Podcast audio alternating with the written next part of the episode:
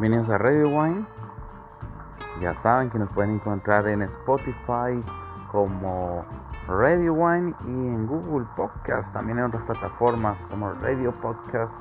Nos pueden encontrar para que nos escuchen. Mi nombre es John Prieto y esta tarde, noche o día, vamos a escuchar otros cinco palabras cuando estemos degustando un vino, catando un vino. Entonces, cinco palabras interesantes. Acacia. Una de ellas es acacia, entonces es un agradable eh, olor a la flor de la acacia.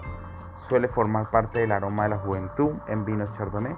Cuando su acidez es moderada, es un árbol eh, con una corteza un poquito diferente que entrelaza como algunos en vertientes y el árbol es bastante aromático. Inclusive cuando uno pasa por lado de la acacia se siente ese aroma muy floral muy floral. Entonces acacia asociado mucho a los vinos blancos chardonnay.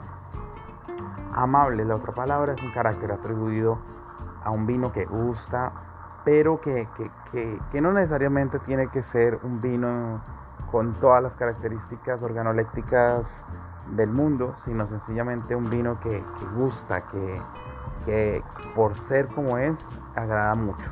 Eso es amable.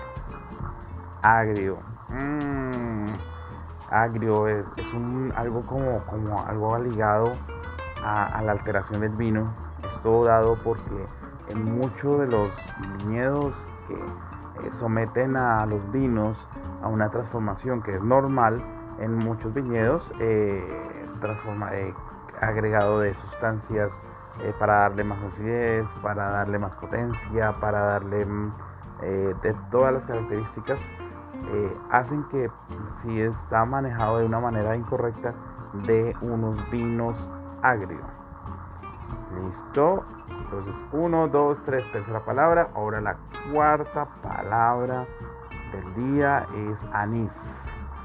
Anís como tal es es un aroma que se caracteriza eh, dar cantidades mínimas en el buque. Ese aroma que, caracteriza muy bien a los vinos blancos, eh, bien maduros. Es, un, es una especie como tal que podemos encontrar. Y esa característica asociada a los vinos muy maduros, característica de anís. Y la quinta palabra de hoy para hablar de vocabulario cuando estemos probando un vino es un vino yodo o yodado. Calificación que analógicamente habla de olor que evoca orillas del mar, salinas. Eh, recuerdo mucho esa característica en los vinos de Jerez. Recuerden muy bien, vinos de Jerez, características yodadas, salinas. Porque ellos adquieren toda esa característica del mar los barriles eh, respiran y van a esa característica yodada o salina en el vino. Ya saben, mi nombre es John Prieto, me pueden encontrar como arroba Sommelier o como arroba Prieto Vino. Y este fue otro podcast de Radio Wine.